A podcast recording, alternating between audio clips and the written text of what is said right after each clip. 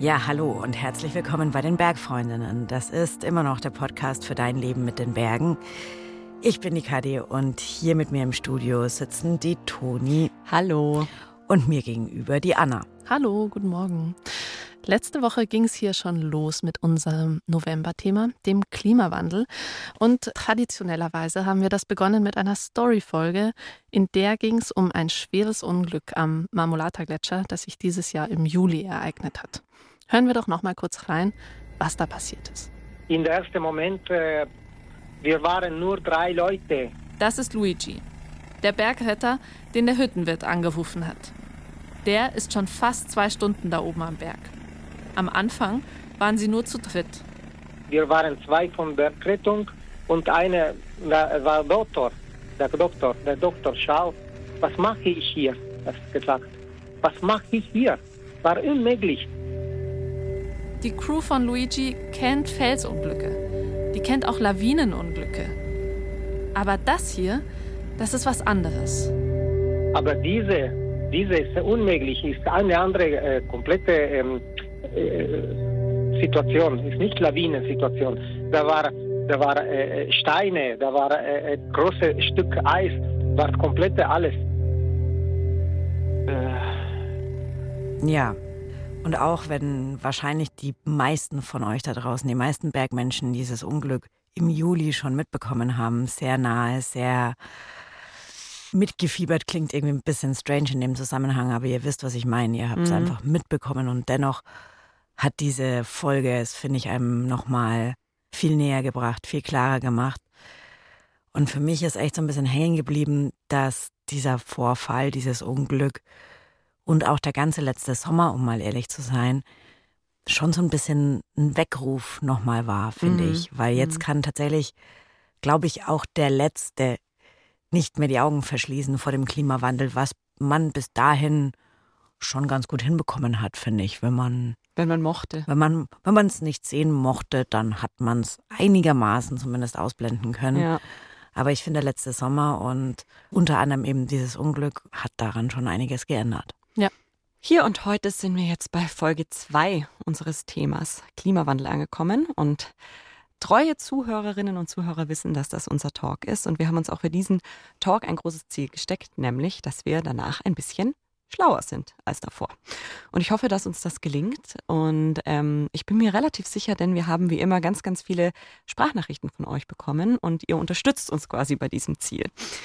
Aber was wollen wir heute herausfinden? Wir wollen herausfinden, wo wir sonst eigentlich noch in den Bergen sehen können, wie real und in Anführungszeichen angekommen der Klimawandel und seine Folgen sind. Inwiefern unser Bergleben auch so ein bisschen zu dieser ganzen Sache beiträgt vielleicht ist es auch ein bisschen mehr als ein bisschen. Was wir daran verändern können, ist es Mobilität, ist es unser Konsum oder überhaupt das Freizeitverhalten. Und wir wollen euch in dieser Folge wertvolle Infos und Fakten mitgeben und klären, wer jetzt eigentlich am Ende wofür genau verantwortlich ist. Ich bin einen kleinen Insights von den Bergfreundinnen. Wir bereiten diesen Talk ja immer vor in so einem entweder treffen wir uns oder wir callen. Wir sollten uns mehr treffen, ist klimafreundlicher. Je nachdem, wie wir anreisen. Genau, ich wollte sagen. Aber ja, anyway, und Toni hat dann gestern in den Chat geschrieben, der unangenehmste Talk ever. Und ich habe ein bisschen Angst, dass es wirklich so wird. Könnte passieren, ja. Ja. Ja, könnte wirklich so sein. Und am Ende nennen wir ihn auch noch so. Vielleicht. Hm. Mal gucken, ihr seht's ja. Ja, zu diesem Zeitpunkt wisst ihr jetzt schon mehr als wir jetzt. ja. Genau. Toni, du hast neben verschiedenen unangenehmen Aspekten auch Fakten und Zahlen erwähnt. Und ohne da jetzt dieses Fass konkret aufzumachen, gibt es ja die eine fette Zahl, die jetzt lange in der Diskussion war, nämlich 1,5. Erinnert mhm. ihr euch? Das 1,5 mhm. Grad Ziel. Und ich habe so krass das Gefühl, das ist jetzt auch langsam angekommen. Das ist vom Tisch. Also mhm. glaubt eh keiner, geht eh nicht mehr. Nee, also ja. realistisch betrachtet schaffen wir als Menschheit das einfach nicht mehr. Und im Zuge dessen, wenn man sich das mal so klar macht, dann könnte man auch einfach mal aufhören, Klimawandel zu sagen, sondern mhm. das konsequenterweise in Klimakrise umbenennen. Weil da befinden wir uns. Wir stecken schon mittendrin quasi. Ja. Ja, aber dann müssen wir, reden wir jetzt gleich noch ein bisschen über den Titel dieser Folge, dann müssen wir unser Staffelthema auch in Klimakrise umbenennen. Ja, stimmt, da waren wir eh jetzt gerade schon. Dann machen wir das doch jetzt einfach so. Genau. Machen ab wir den jetzt, Anfang. ab jetzt, ab jetzt Klimakrise. heißt die Staffel Klimakrise. Ja, Das okay. ist tatsächlich angemessener. Das hat sich auch niedergeschlagen in diesen vielen Nachrichten, die wir von euch bekommen haben. Mhm. Also zunächst mal Beobachtungen aus den Bergen. Und zum Beispiel hat Dani eine geschickt. Die ist Hochtourengeherin und berichtet aus dem Hochgebirge. Der erste Berg dieses Jahr, der erste hohe, die erste Hochtour, war der Großvenediger. Und der war am 1. Juli-Wochenende. Am 1. Juli-Wochenende war es auf über 3000 Metern so wahnsinnig warm, dass du im T-Shirt eigentlich über den Gletscher gegangen bist, den Sonnenbrand deines Lebens mit nach Hause genommen hast. Das bisschen Schnee, das da oben noch ist, war komplett sulzig und ekelhaft. Du bist eingesunken. Dabei waren wir vor der Mittagszeit oben, dass man einfach auch merkt, das kann nicht gut sein. Der Gletscher, das hat sich alles so dermaßen zurückgezogen und ich finde es wirklich drastisch, wie sichtbar das alles ist da oben im Hochgebirge. Vielleicht müssen wir an dieser Stelle mal noch kurz klären, wie unnormal das eigentlich ist, dass man im Hochsommer auf dem Gletscher im T-Shirt herumlaufen kann. Mhm. Wenn ich so die Vorstellung habe von einem Julitag am Gletscher, umgeben von Schnee, natürlich ist es da gleißend hell. Also Sonnenbrand, glaube ich. Mhm. Hängt auch nicht so sehr an der Temperatur. Ich bin dem dann gestern auch nochmal nachgegangen und wollte es mir genauer anschauen und habe Mhm. ganz beispielhaft in einem Gletscherarchiv zum Beispiel die Temperatursteigerung am Gipfel der Marmolata Mhm. nachgeschaut. Also Mhm. jetzt mal den herausgepickt als einen hohen Punkt in den Alpen. Der ist so 3300 sonst was hoch. Und dieses Archiv zeichnet seit 1979 die Temperaturen auf und seit 1979 hat sich die Jahresdurchschnittstemperatur dort vor Ort Mhm. Um 3,3 Grad erhöht. Mhm. Und das ist ja mega krass, also weil jetzt hatten wir vorhin schon das 1,5 ähm, Grad Ziel. Grad Ziel Mhm. als der Durchschnitt der Erderwärmung, wo ich dann so dachte, hä, und da sind wir schon bei 3,3, wie passt das denn zusammen? Und wenn man da dann weitergeht, findet man raus, dass also die Alpen, die sind schon längst, wie alle Gebirge der Welt, schon längst über dieses Maß der Erwärmung hinaus, einfach weil die höher sind und Mhm. dadurch exponierter. Mhm. Krass, oder? Mhm. Ich finde es auch sehr beeindruckend. Das ist negativ beeindruckend. Mhm. Und was die Dani da erzählt, ist mir tatsächlich bei unserer Alpenüberquerung letzten Jahres auch sehr deutlich geworden, als wir an der Cache-Hütte waren, Mhm. am Tag, bevor wir auf den Pitz Cache, unseren 3000er der Route gestiegen sind. In dieser Cache-Hütte hing nämlich eine Fotografie vom Pitz Cache vor 100 Jahren. Und die hatte ich mir angeschaut und da ging der Gletscher noch bis zur Hütte runter. Mhm. Und ich finde, jetzt 100 Jahre sind ja, wenn man das jetzt so in dieser Gesamtzeit sieht, keine lange Zeit. In der Geschichte der Welt ist es ja wirklich nicht mal ein Augenblick. Mhm. Und dieser Gletscher ist einfach komplett zurückgegangen, bis nach oben. Also das Stückchen, über das wir gelaufen sind, das war ja auch super sulzig, so wie es die Dani auch beschreibt, super weich. Ja, wir haben nicht mal Steigeisen gebraucht, ne? Ja, Ähm, genau. Also falls euch das mal interessiert, das auch euch anzugucken, ähm, schaut gerne in die Alpenüberquerung rein. Da sieht man das ganz gut. Mhm. Im Zuge dieser Recherchen habe ich auch was Spannendes erfahren. Also die Gletscher, die sind ja alt, ne? Mhm. die Alpengletscher. Also die, deren Ursprünge, die liegen noch in der letzten Eiszeit Mhm. und die ist 110.000 Jahre her. Und die so Glet- lange haben sie gehalten, das müsst ihr euch mal geben, ne? Und was dann in den letzten, Entschuldigung, dass ich dich unterbreche, Anna, aber wenn man sich das dann mal so vor Augen führt, was in den letzten 100 Jahren passiert ist, das ist echt arg. Und gleichzeitig, also ich ähm, will es nicht relativieren, aber ich war doch geflasht davon Mhm. zu erfahren, wie dick sie im Ursprung waren. Mhm. Nämlich in den Westalpen bis zu acht Kilometer. Dick. Dick. Vor 100, 110.000 Jahren. Also es ist schon einfach eine massive. Und Eiszeit ist ja auch. ich kann mir das nicht vorstellen, acht Kilometer. Ich habe eine Zahl, die könnt ihr euch vielleicht besser vorstellen. Mhm. Also es ist total krass, dass man es sich nicht vorstellen kann. Ich will, das ist gut an der Zahl, so, Mhm. Entschuldigung. Aber es gibt ja auch einen Gletscher, den Dachsteingletscher, kennen vielleicht auch viele von Mhm. euch, der diesen Sommer auch ziemlich in den Medien war, weil die Dachsteinbesteigung schwerer wurde durch den Gletscherrückgang. Da Mhm. entstehen ja immer diese Gräben zwischen Gletscher und Fels, über die man dann schwerer drüber kommt. Und jetzt ist es tatsächlich auch so, dass der Gletscher so zurückgegangen ist, dass im Winter kein Liftbetrieb mehr stattfinden kann. Und im Zusammenhang damit habe ich gelesen, dass fünf Meter, was ich auch schon viel finde, also acht Kilometer ist deutlich mehr, aber selbst fünf Meter Schnee einfach fehlen, die es bräuchte, um eben diese ganzen Gletscherspalten überhaupt zu verschließen, damit die Piste drüber führen Mhm. Und das Problem ist ja insgesamt der Schneemangel, weil der Schnee den Gletscher ja auch schützt. Mhm. Also fünf Meter Schnee das ist schon fehlen. viel. Also da beschreibst du jetzt schon was, was auch Lena in ihrer mhm. Sprachnachricht erwähnt hat, nämlich nicht nur, dass sich die Eindrücke total verändern, wenn man unterwegs ist, mhm. sondern dass auch manche Sachen einfach unmöglich werden. Ich war mit Freunden in Saastal im Frühjahr und wir wollten noch mal eine Skihochtour gehen um Ostern rum und es ging tatsächlich zu dem Zeitpunkt nicht, weil zu wenig Schnee lag. Also selbst die BergführerInnen hatten alle Touren abgesagt für den kommenden Tag und wir haben dann auch umgeplant und sind dann dafür klettern gegangen, was natürlich auch eine sehr schöne Alternative war. Aber das ist auch was, was mich nicht nur umtritt, sondern auch Sorgen bereitet.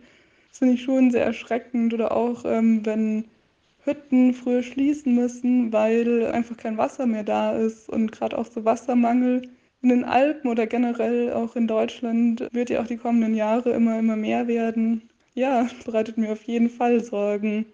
Ich finde, durch Lenas Beitrag wird nochmal echt ganz deutlich, wie vielschichtig auch dieses Thema ist und wie weitgreifend auch jetzt mittlerweile für diejenigen, die es vielleicht bisher gut ignorieren konnten. Mhm.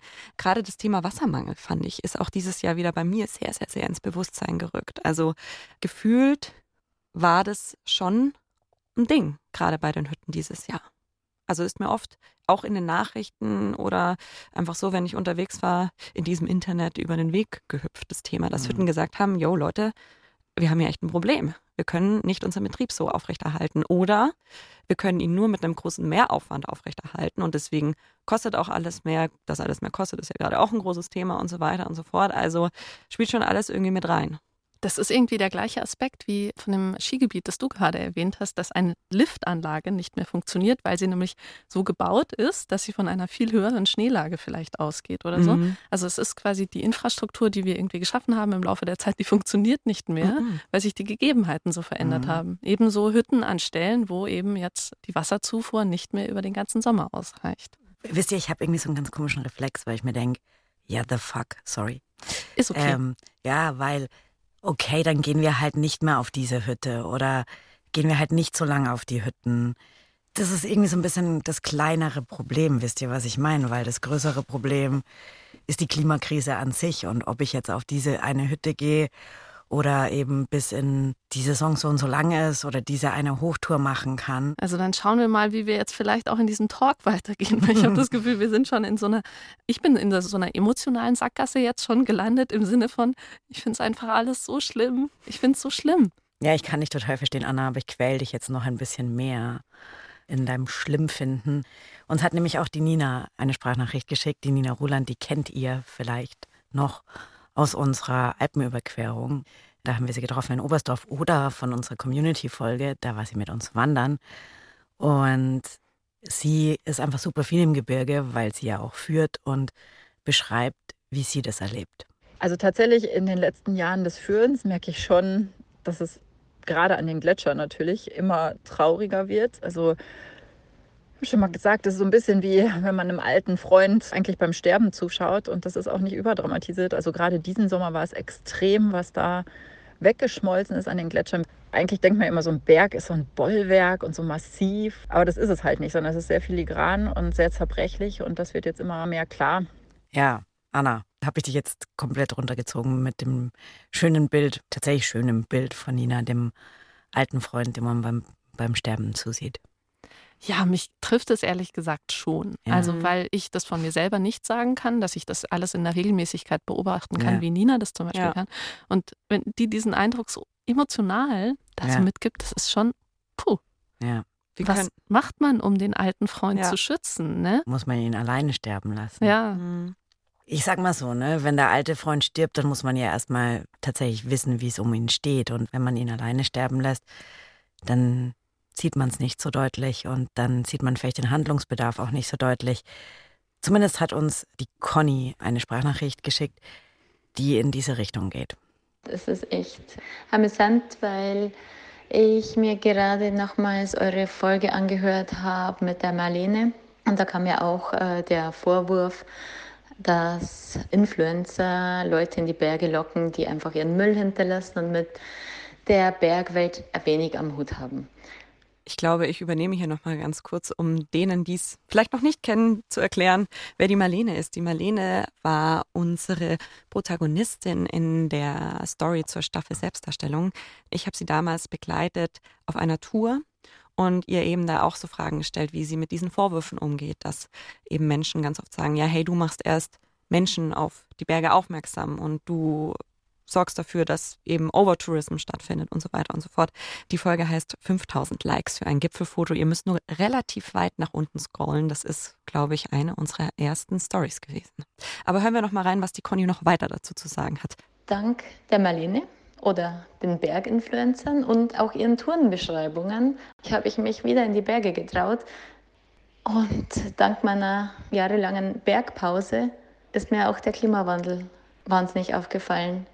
Ich war eben vor 20 Jahren mit meinen Eltern äh, in Berchtesgaden am Blaueisgletscher und das war halt einfach noch ein Gletscher. Und heuer bin ich wieder auf die Blaueishütte über die Schertenspitze gewandert und hätte heulen können. Also das hat mich nachhaltig geprägt. Deswegen hat für mich also eigentlich eine Influencerin mich zur Bergliebe wiedergebracht und mir den Klimawandel näher gebracht, wenn man das so sagen kann. Ich bin davon überzeugt, dass Menschen, die naturverbundener sind und selber mehr draußen sind, auch eine größere Sensibilität für diese Themen haben und sich in ihrem kompletten Alltag diesen Themen mehr widmen und anders damit umgehen. Deswegen kann ich total verstehen, was die Conny sagt und finde es auch total wichtig. Und wenn wir nochmal darauf zurückkommen, was du vorhin gesagt hast, Anna, dass ja eben weil die Berge exponierter sind, ähm, die Klimakrise da schon sehr viel weiter fortgeschritten ist, da wird es einem einfach am deutlichsten, finde ich. Und, und deswegen bin ich auch eher niemand, der sagt, wir müssen jetzt alle zu Hause bleiben und dürfen nur noch dreimal im Kreis im englischen Garten gehen. Ich glaube nicht, dass das uns der Lösung unbedingt, zumindest im Moment, so viel näher bringt. Die Frage ist halt so ein bisschen, müssen wir in Zukunft oder vielleicht auch schon jetzt, hätten wir nicht schon viel früher, darüber nachdenken müssen, wie wir in die Berge gehen. Also mhm. ist da vielleicht eine Stellschraube, an der wir irgendwie drehen müssen. Und da hat auch die Nina nochmal was geschickt. Was ich auch beobachte, ist, dass die Menschen sich eigentlich einig sind in ihrer Betroffenheit. Also, dass, wenn ich erzähle, so die Gletscher sterben und das wird ja alles nicht mehr so sein, wie ihr es jetzt erlebt, wenn wir unterwegs sind, dann sind alle ganz betroffen und äh, finden das alles ganz schlimm und dann aber doch irgendwie auf der Hütte zu erwarten, wenn man am Abend ankommt, dass es da Duschen gibt und die auch gerne zu nutzen. Also so im Kleinen gedacht. Also ich glaube, das Problem am Menschen ist, er will eigentlich das Gute, aber er will nichts dafür tun und will sich in keiner Weise da einschränken in seiner Bequemlichkeit und ähm, auf irgendetwas verzichten. Ja, wenn man jetzt das anschaut, die Frage, die du aufgeworfen hast, Toni, ne, die Frage, wie geht man auf die, mhm. in die Berge, dann mhm. wird gerne dieses Beispiel der warmen Dusche auf der Hütte so mhm. ähm, benannt. Und ich finde das eigentlich ein sehr aussagekräftiges Beispiel. Ne? Mhm. Also, weil der Anspruch, wohlriechend durch die Berge zu gehen, ist ja irgendwie auch legitim und dann kann man in irgendeiner Hinsicht auch sagen, also Entschuldigung, ob diese Dusche jetzt den Unterschied macht oder so. Aber andererseits ist es genau dieses haarkleine Fünkchen, was dann am Ende diskutiert wird und was sind, man vielleicht in die Waagschale legen muss. Es sind halt ganz viele kleine Fünkchen, das ist halt der Punkt. Ne? Ich finde, was die Nina da sagt, ist auch was, wo ich mir selber voll an die Nase packen muss, weil man immer noch versucht, irgendwie einen Weg zu finden, ohne zu verzichten. Weil Verzicht wehtut. Weil etwas, was man gewohnt ist zu haben, abzugeben, einfach sich scheiße anfühlt. Und ich habe gestern lustigerweise so ein bisschen rumrecherchiert, noch gerade was das Thema Ernährung und so weiter auch anbelangt und wie klimabelastend das ist. Und bin dann auf ganz viele so Artikel gestoßen im Internet. Klimafreundlich ernähren ohne Verzicht. Das Ding ist so ein bisschen, ich glaube, wir kommen nicht mehr ums Verzichten drum herum. Nicht mehr? Ich glaube, jeder muss verzichten, wenn wir was tun möchten. Und da hat auch die Dani uns noch eine Sprachnachricht zugeschickt da muss man sich wirklich mal an der eigenen Nase fassen und mal schauen, was man auch im Kleinen besser machen kann. Und der Gedanke von vielen Menschen ist natürlich dieses, ja, aber ich alleine kann ja eh nichts bewirken. Aber wenn jeder ein bisschen was macht, dann machen viele zusammen viel. Ja. Ich glaube, was diesem Verzicht so ein bisschen die Frustration nehmen kann, ist zu sagen, okay, wo kann ich denn dann vielen Stellen, vielleicht auch breit Mhm. aufgestellt, mich ein bisschen besser positionieren als im Jahr vorher? Wie kann ich da, da und da es einfach besser machen, ein bisschen weniger machen, es ein bisschen anders machen? Weil oft geht es ja gar nicht darum, was komplett zu lassen, sondern es vielleicht auch anders zu machen. Mhm. Und dann wäre tatsächlich auch schon mehr getan, als, als wir bis jetzt tun. Das stimmt. In Sachen Motivation habe ich das Gefühl, es geht nur so. Aber wenn ich das abgleiche mit Zahlen, die man Mhm. so herausfinden kann, relativ mühelos, dann passt es leider gar nicht zusammen. Also weil ein bisschen Reduktion, ein bisschen Verzicht ist nicht das, was uns an ein Ziel bringen wird, leider. Da muss ich jetzt mal was, was mir richtig auf den Nägeln brennt, droppen. Ne?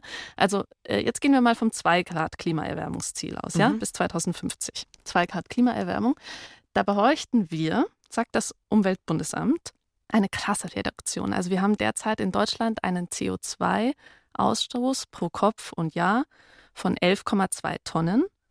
Was wir bräuchten, um das 2-Grad-Ziel zu erreichen, wären 2,3 Tonnen pro Kopf und Oh, Jahr. Wow, wow, wow. Ja. Ja, also es ist ein Fünftel.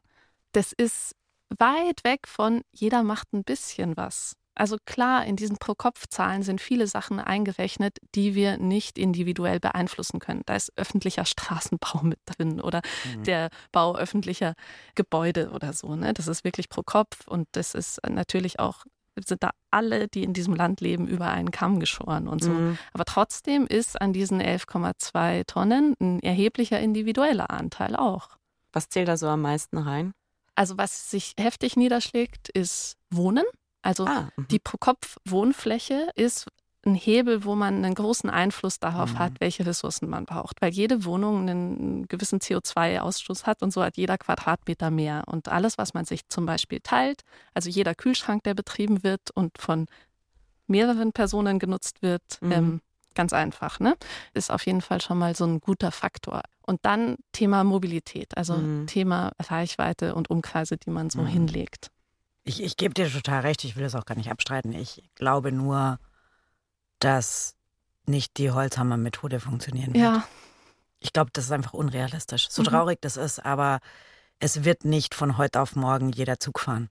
Weil es auch gar nicht geht, faktisch. Mhm. Es wird nicht von heute auf morgen jeder auf Skifahren verzichten. Also aufs Pistenskifahren. Es wird nicht von heute auf morgen jeder vegan leben. Mhm.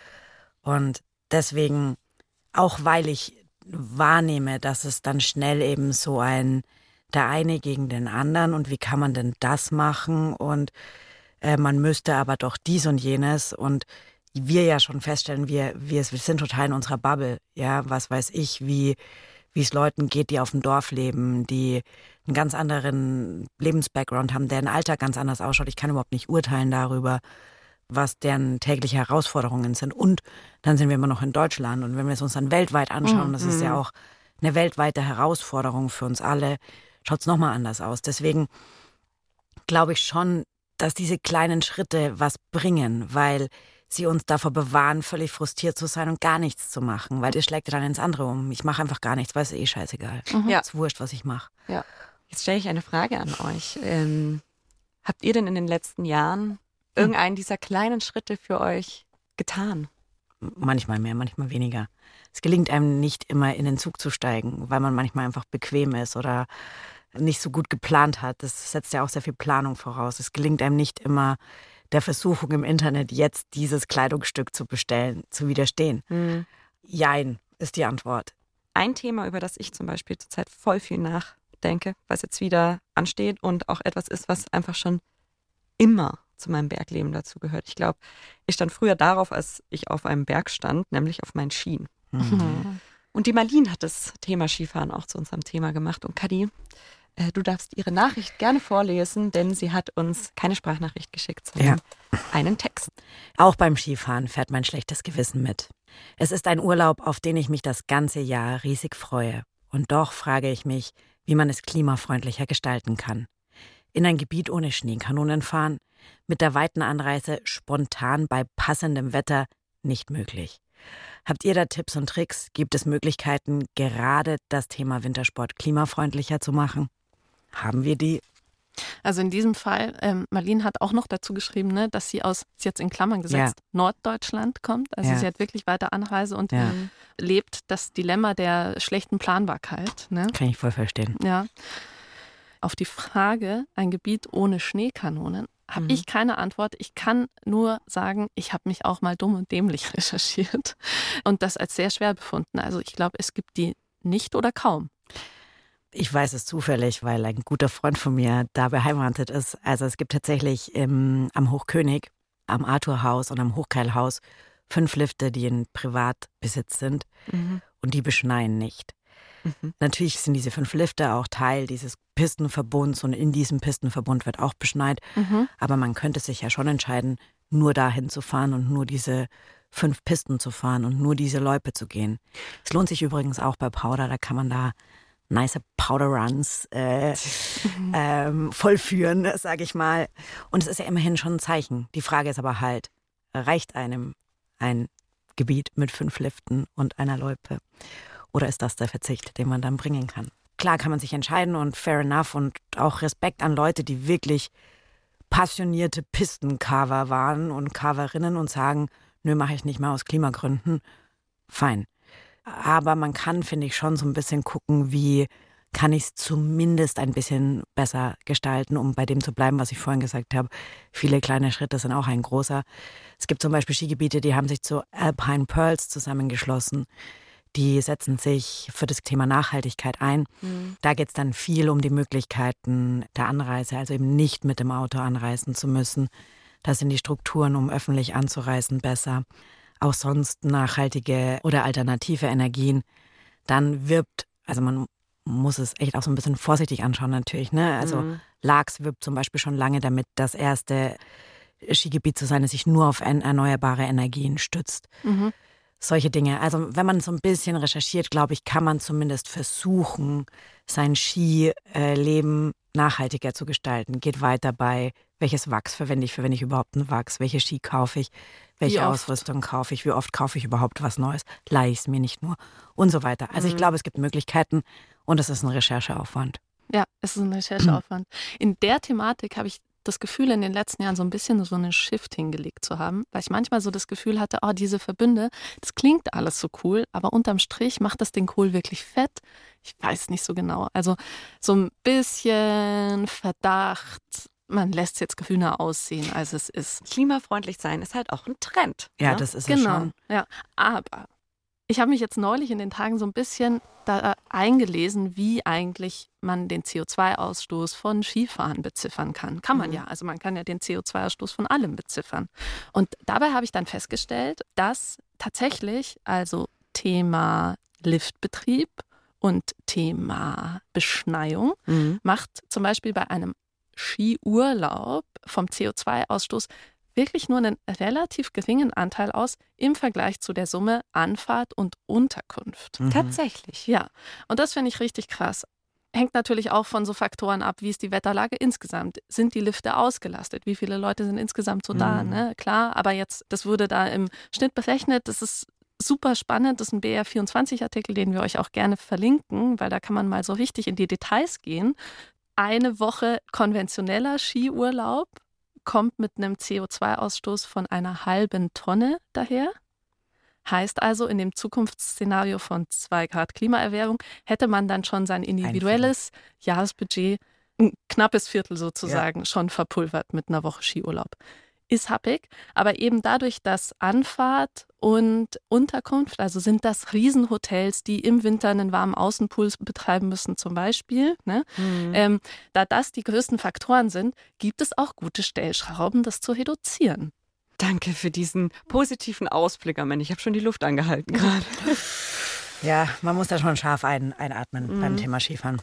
Mhm. Absolut. Und dann habe ich auch noch was recherchiert und das wäre vielleicht an dieser Stelle mal ein Vorschlag. Vielleicht arbeitet ja jemand für so eine Plattform. Zum Beispiel könnte man ja auch einfach etablieren, wenn man schon so ein schlechtes Gewissen hat beim Skifahren die ganze Zeit, dass man einfach für einen Skitag auch CO2-Ausgleich zahlt. Gibt sowas noch nicht?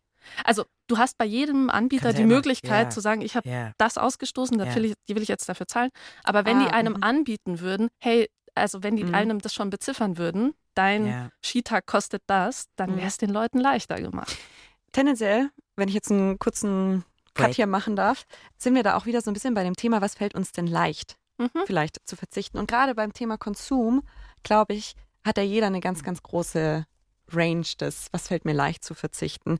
Bei mir ist es nämlich zum Beispiel das Thema Ernährung. Und da habe ich auch mal so ein bisschen geguckt, was das ausmacht. Die Zahlen habe ich jetzt tatsächlich beim Deutschen Alpenverein gefunden. Da gibt es nämlich einen schönen Artikel darüber, wie klimafreundlich unsere Bergbrotzeit ist oder wie klimafreundlich wir sie gestalten können. Und da ist recht schön aufgelistet, also konventionell angebautes Gemüse, also nicht mal Bio, hat bei einem Kilo einen CO2-Ausstoß von 150 Gramm, während ein Kilo Geflügelfleisch 3,5 Kilogramm CO2-Ausstoß hat. Gegen 150 Gramm. Genau. Das ist ja gigantisch. Das finde ich auch gigantisch. Und Krass. was ich auch ganz Mhm. spannend fand, die haben das nämlich so ein bisschen aufgedröselt bis hin zu den Snacks, dass viele unserer Snacks gar nicht so klimafreundlich sind. Mhm. Also Nüsse und so, ne? Nüsse, Mhm. gerade weil die halt von weit her kommen, also da sind dann halt Haselnüsse und Walnüsse so die bessere Alternative. Und was auch gar nicht so gut ist, ist tatsächlich die Banane. Und was ich echt überhaupt nicht wusste, was mich richtig schockiert hat, Butter hat eine bodenlose Klimabilanz. Das ein- tut mir ein bisschen weh. Ein Kilo Butter hat 28 Kilogramm. Ihr CO2 solltet Kadis. Gesichtsausdruck sehen. Ich liebe Butterbrot. Ja, also Butterbrot ist eins der besten Dinge der Ja. Welt. man streicht ja Gott sei Dank nicht so viel drauf. aber, Doch. aber da war ich wirklich so, Ja, gut, Milch. holy moly, ey. Aber da merkt man es wieder, wie wirksam das sein kann, wenn man sich nur mal genauer Ja. anschaut. Ja. Ne? Und wenn man es dann für sich selber, also ich finde, meistens ist es auch nicht so wirksam, wenn es einem jemand anders erzählt Nein. oder so. Wenn man es für sich selber herausgefunden hat, dann ist es echt leichter, so eine Entscheidung auch umzusetzen. Und es hat auch wirklich gar nicht so lange gedauert, das nachzugucken. Was echt ein großes Thema ist, ist das große Thema Mobilität. Ich Mhm. finde, Mobilität hat, ist für mich deswegen so schwierig, weil Mobilität so viel mit Freiheit zu tun hat. Mit Freiheit, mit Flexibilität und sich da einzuschränken, also das fällt mir am schwersten. Mhm. Ich könnte mir nicht vorstellen, und ich bin überhaupt gar kein Autokind, ne? ich bin in der Stadt groß geworden, ich hatte mein erstes Auto mit 30. Ich hatte nie Eltern, die mich irgendwo hingefahren haben. Ich habe meinen Führerschein erst super spät gemacht, solche Dinge. Aber jetzt in meinem jetzigen Leben auf ein Auto komplett zu verzichten, würde mir sehr, sehr, sehr, sehr, sehr schwer fallen. Das ist sehr ehrlich. Ja. Ich packe aber auch immer ganz viele Leute in mein Auto. Ich bin immer der Chauffeur des, Uns zum Beispiel. der aller, aller Menschen, die sich damit schmücken, kein Auto zu haben. Ja, aber es ist ja Das ein ist bisschen nett so, von ne? dir. Nee, aber das macht ja wirklich einen ganz großen Ja. Unterschied. Ich habe auch den Verdacht, Kadi, dass dich da ein ganz ähnliches Problem trifft, wie zum Beispiel die Lena, weil das Auto, richtig, bedeutet Freiheit, diese Unabhängigkeit. Das Auto bedeutet aber auch Stauraum, Ja, das ist auch so. nämlich für Equipment, ne? also was man so dabei hat. Und die Lena, die habt ihr vorhin schon gehört, die erzählt hat, dass sie auf Skihochtour waren und sie haben das dann einfach an dem Tag mit einem Klettertag ersetzt. Was nicht geht, wenn du öffentlich anreist, Ja. weil dann hast du nicht Ski- und Klettersachen dabei. Ja. Ich muss gestehen, also ganz aufs Auto verzichten kann ich natürlich auch. Also, was heißt natürlich? Schaffe ich nicht bei meinen äh, Bergtouren, wenn es zum Klettern geht oder auch zum Skifahren oder Skitouren gehen, weil es halt doch einfach eine Flexibilität ja bietet, die momentan einfach nicht ähm, öffentlich oder eine andere Alternative gibt, die das so gut abbildet. Langfristig müssen wir alle unseren Lebensstil umdenken und wir müssen alle mithelfen, ob es jetzt Politik, Industrie und Wirtschaft oder halt auch jeder Einzelne von uns ist. Je früher, desto besser. Ich finde gut, dass die Lena dann nochmal so ein bisschen auf die Politik, Industrie und die Wirtschaft auch zu sprechen kommt, weil das 9-Euro-Ticket, wir alle haben es gehabt wahrscheinlich, hat mir das auch nochmal total bewusst gemacht, was da für ein Chaos einfach herrschte. Du konntest mit deinem Fahrrad in der Bahn nirgendwo mehr hinfahren. Und ich glaube, es ist aber auch so ein bisschen so ein Denkfehler manchmal, dass man dann, wenn man sagt, ich steige jetzt auf die Öffis um, dass man dann noch das Leben lebt, das man vorher mit dem Auto gelebt hat. Also weil nee, ist auch nicht so. Nee, Nee, ne? ja. Das ganze Gefühl, die ganze Absicht, in der ich losziehe, die verändert sich ja schon Mhm. total, je nachdem, ob ich meinen Sack und Pack dabei habe und mich ziemlich unabhängig auch rund um die Uhr ja bewegen kann mit dem Auto oder ob ich von einem höheren Fahrplan so abhängig Ja. bin. Ne? Und mich einschränken muss. ja, mir macht es leider dann irgendwie so deutlich, dass die Frage vielleicht dann in dem Moment nicht ist, wie bin ich unterwegs, sondern sogar auch, wie oft bin ich unterwegs und wie oft muss es sein. Wenn ich nochmal auf den Deutschen Alpenverein zurückkommen kann. Ihr merkt, ich war da Toni ist heute unser Alpenvereins viel unterwegs. Pressesprecherin. Ja, ähm, die haben auch so ein bisschen Tipps zum Thema Mobilität gegeben und ich stelle sie jetzt einfach mal so in den Raum. Sie geben zum Beispiel den Tipp, die Bergsportaktivität an aktuelle klimatische Gegebenheiten anzupassen und keine Flucht in weit entfernte Tourengebiete zu machen. Also nicht ins Stubaital zu fahren, sondern dann halt auf den Perlacher Mugel zu gehen. Im Oktober zum Skifahren. Dann Flexibilität und persönlicher Verzicht bei der Tourenauswahl spielt so ein bisschen in die gleiche Richtung. Ne? Regionale Tourenziele wählen und lange Anfahrtswege meiden ist jetzt natürlich für die Bergmenschen aus Norddeutschland schwierig. Aber für die haben sie auch noch einen Tipp, nämlich eine Mehrtagestour statt mehrere Tagestouren zu planen. Ich finde, die klingen alle sehr einfach und handhabbar und verständlich. Diese Tipps, erst wenn man darüber nachdenkt und erst wenn man versucht, das auf das eigene Leben Mhm. anzuwenden, merkt man dann, dass sie alle wehtun. ja, sie tun alle weh. Mhm. Trotzdem sollen wir ein bisschen Motivation am Ende. Wir brauchen Motivation. Ja. Tatsächlich kommt jetzt nochmal eine Sprachnachricht von Nina Ruland, unserer Freundin von unserer Alpenüberquerung, von unserer Community-Wanderung, die einen sehr schönen Gedanken, finde ich, dabei hat. Es gibt Tage, da bin ich total verzweifelt und denke, ja, es macht ja alles gar keinen Unterschied, was ich kleiner Schlumpf da jetzt in meinem kleinen Wirkungskreis mache oder nicht mache und worauf ich verzichte oder nicht.